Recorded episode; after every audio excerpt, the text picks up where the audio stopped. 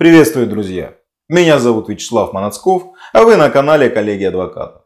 Здесь мы рассказываем об изменениях в законодательстве и судебной практике. Делимся своим мнением относительно происходящих событий. Сегодня о так называемой необходимой обороне. В жизни любого человека может возникнуть необходимость защищать свою жизнь, свое здоровье или здоровье близких людей, а также имущество от посягательства злоумышленника. Казалось бы, при обороне гражданин вправе защищать свои права всеми способами.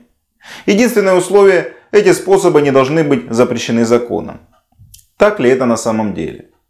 Давайте разбираться. Согласно данным Генеральной прокуратуры, в Российской Федерации ежегодно регистрируется порядка 2 миллионов преступлений. По мнению криминологов, официальная статистика не соответствует действительности. И реальное число ежегодно совершаемых преступлений в 5, а может быть 6 раз больше. В подобных условиях каждый может стать жертвой преступления. Если в момент нападения рядом не окажется сотрудников полиции, то придется защищать себя и своих близких самостоятельно. В народе такая ситуация называется самообороной, а в уголовном праве состоянием необходимой обороны. Часть 1 статьи 37 Уголовного кодекса Российской Федерации гласит, что причинение вреда посягающему лицу в состоянии необходимой обороны не является преступлением. К сожалению, на практике норма о необходимой обороне применяется крайне редко. Если в результате самообороны наступила смерть нападавшего, либо он получил серьезные травмы, следователь, недолго думая, возбудит уголовное дело по статье 105 Уголовного кодекса убийство или статье 111 причинение тяжкого вреда здоровью. В лучшем случае обороняющемуся будет вменено превышение пределов необходимой обороны. Это статьи 108 или 114 Уголовного кодекса. Данные нормы предусматривают наказание в виде ограничения свободы принудительных работ или лишения свободы на срок до одного года в случае причинения вреда здоровью нападавшему и до двух лет в случае смерти нападавшего. Вероятность прекращения уголовного преследования в суде на основании статьи 37 Уголовного кодекса также крайне мала. Решение суда во многом зависит от материалов дела, сформированных на стадии предварительного расследования. Если в материалах дела нападавший, которому был причинен вред здоровью, будет признан потерпевшим, то с вероятностью 99% суд признает оборонявшегося виновным в превышении пределов необходимой обороны. В Государственную Думу неоднократно поступали предложения расширить возможность рассмотрения дел, связанных с необходимой обороной, при участии присяжных заседателей. Допускаю, что такая поправка в закон способствовала бы справедливому разрешению дел, связанных с причинением вреда в состоянии необходимой обороны. Однако дальше первого чтения указанные предложения не проходили. Конечно, все сказанное не означает, что в случае нападения нужно поднять руки и сдаться на милость убийце или насильнику. Лучше всего убежать. Однако, если возможности бежать нет, например, нападение произошло в закрытом помещении, то нужно постараться соблюсти ряд рекомендаций, которые увеличат ваши шансы попасть именно в тот 1% оправдательных приговоров. Итак, первая рекомендация. Используйте нелетальные средства самообороны, такие как газовый баллончик, перцовый спрей или гель, электрошоки российского производства, тактический фонарик, карманные персональные сирены. Перечисленные средства дезориентируют посягающее лицо что даст вам возможность позвать на помощь, убежать или обезвредить нападавшего. Если ваши физические навыки, конечно, позволяют. Кстати, о физических навыках. В соответствии с частью 3 статьи 37 Уголовного кодекса, положения о необходимой обороне распространяются на всех лиц, независимо от их профессиональной или иной специальной подготовки и служебного положения качестве примера можно вспомнить инцидент 2012 года, когда тренер по карате нанес травмы, несовместимые с жизнью вооруженному бандиту. Следственные органы сначала возбудили уголовное дело по статье за убийство, но в дальнейшем прекратили уголовное преследование. Однако в данной ситуации состояние необходимой обороны было очевидно. Нападавший выстрелил с пистолета, при нем была бойцовская собака без намордника. Как бы сложилась судьба тренера, если бы нападавший стал выяснять отношения в рукопашную? Как минимум его действия квалифицировали бы по статье 108 Уголовного кодекса. Следует отметить, что ключевым моментом в применении статьи 37 является оценка соразмерности действия обороняющегося действием посягающего лица. В частности, суды принимают во внимание такие фактические обстоятельства дела, как соответствие средств защиты и нападения, силы и возможности обороняющегося по отражению посягательства, количество посягающих, их возраст, физическое развитие, наличие оружия, место и время посягательства, внезапность и интенсивность нападения, момент его прекращения. В связи со сказанным, э, вторая рекомендация. Применяйте травматическое оружие при наличии только в крайних случаях. Если вас окружили несколько агрессивно настроенных человек или вам угрожают оружием. В конце концов, когда вас начали избивать или душить, не следует целиться в голову и шею. К сожалению, в нашей стране в делах о самообороне действует принцип. Кто меньше пострадал, тот больше виноват. В законе об оружии травматическое оружие носит название огнестрельное оружие ограниченного поражения. По закону оно предназначено для механического поражения живой цели, но не предназначено для причинения смерти человеку.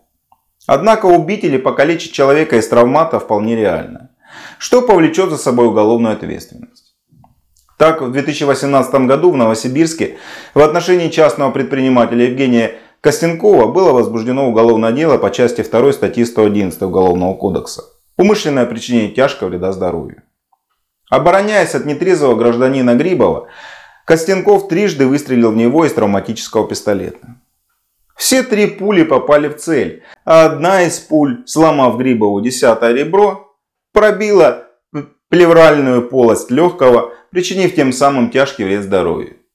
Несмотря на признание самого Грибова, в своем неадекватном поведении и наличии записей с камеры наблюдения, только в 2020 году суд апелляционной инстанции переквалифицировал действия предпринимателя на превышение мер необходимой обороны.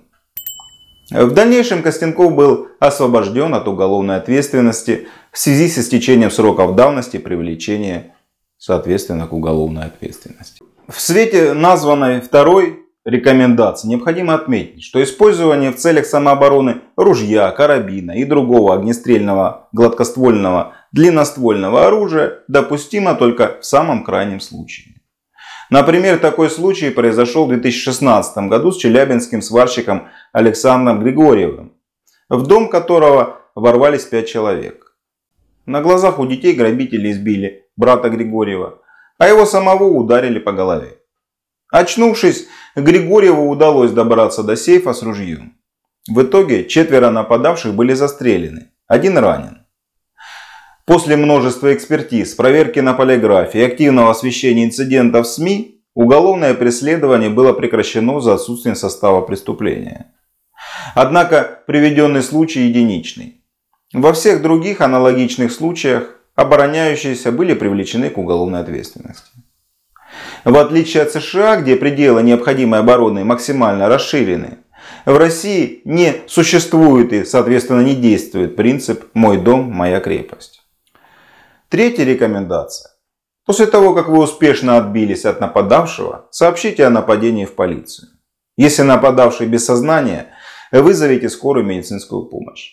Также настоятельно рекомендую незамедлительно обратиться за помощью квалифицированного адвоката. Согласно части 1 статьи 37 Уголовного кодекса, необходимой обороной считается защита от общественно опасного посягательства, сопряженного с насилием, опасным для жизни обороняющегося или другого лица, либо с непосредственной угрозой применения такого насилия. Иными словами, необходимая оборона может быть засчитана в случае защиты от преступления.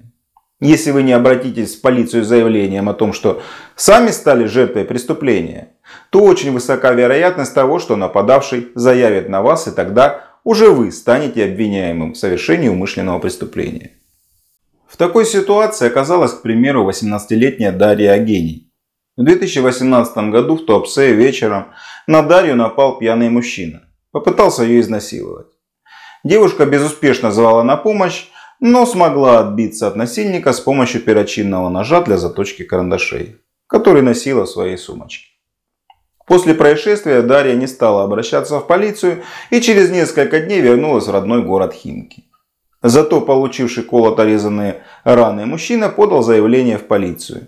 И через месяц Дарья была задержана. Ей предъявили обвинение по части 2 статьи 111 Уголовного кодекса «Умышленное причинение тяжкого вреда здоровью с применением оружия или предметов, используемых в качестве оружия». Спустя полтора года уголовное дело все же было прекращено по реабилитирующим основаниям. Однако такой исход стал возможен лишь благодаря огласке в социальных сетях и СМИ. Стоит отметить, если вам поступают угрозы от кого-либо, например, в мессенджерах, Напишите заявление в полицию об угрозе вашей жизни и здоровью. Конечно, никаких мер принято не будет. Принцип «когда убьют, тогда и приедем» никто не отменял. Но в случае, если угрозы перерастут в столкновение, вы сможете сослаться на ранее поданное заявление об угрозах в обосновании необходимой обороны. Четвертая рекомендация. Ни в коем случае не бросайтесь добивать нападавшего. Не догоняйте его, если только вы не пытаетесь задержать для доставления в полицию. И даже в этом случае имейте в виду, что при задержании преступника также недопустимо превышать необходимых для этого мер. Помните о вполне реальном риске, что действия по устранению преступника будут расценены правоприменителями как самосуд. В настоящее время в правоприменительной практике сложилась твердая позиция, согласно которой состояние необходимой обороны заканчивается тогда, когда прекращено посягательство. Так забивший до смерти педофила Владимир Санкин получил по итогам разбирательства в суде апелляционной инстанции 6 лет лишения свободы в колонии строгого режима. И, кстати говоря, виновным Санкина в совершении умышленного причинения тяжкого вреда здоровью, повлекшего смерть, признали именно присяжные заседатели. Таким образом, если нападавший отступил или физически не может продолжать посягательство, следует немедленно прекратить обороняться и вызвать полицию. В завершение темы можно сказать, что защита собственной жизни и здоровья или жизни и здоровья своих близких – это неотъемлемое право каждого человека. Однако, спасшись от преступника, будьте готовы понести наказание в соответствии с законом. Пишите в комментариях свое мнение, задавайте вопросы. Обращайтесь, если нужна помощь. Звоните, переходите по ссылкам, задавайте вопросы в чате. Как всегда, статью по озвученной и многим другим темам вы найдете на сайте филиала Дики и на канале Яндекс.Дзен. Ссылки на них, а также контакты для связи и ресурсы в других социальных сетях вы найдете под видео. Подписывайтесь на канал коллеги адвокатов и мы ответим на ваши вопросы.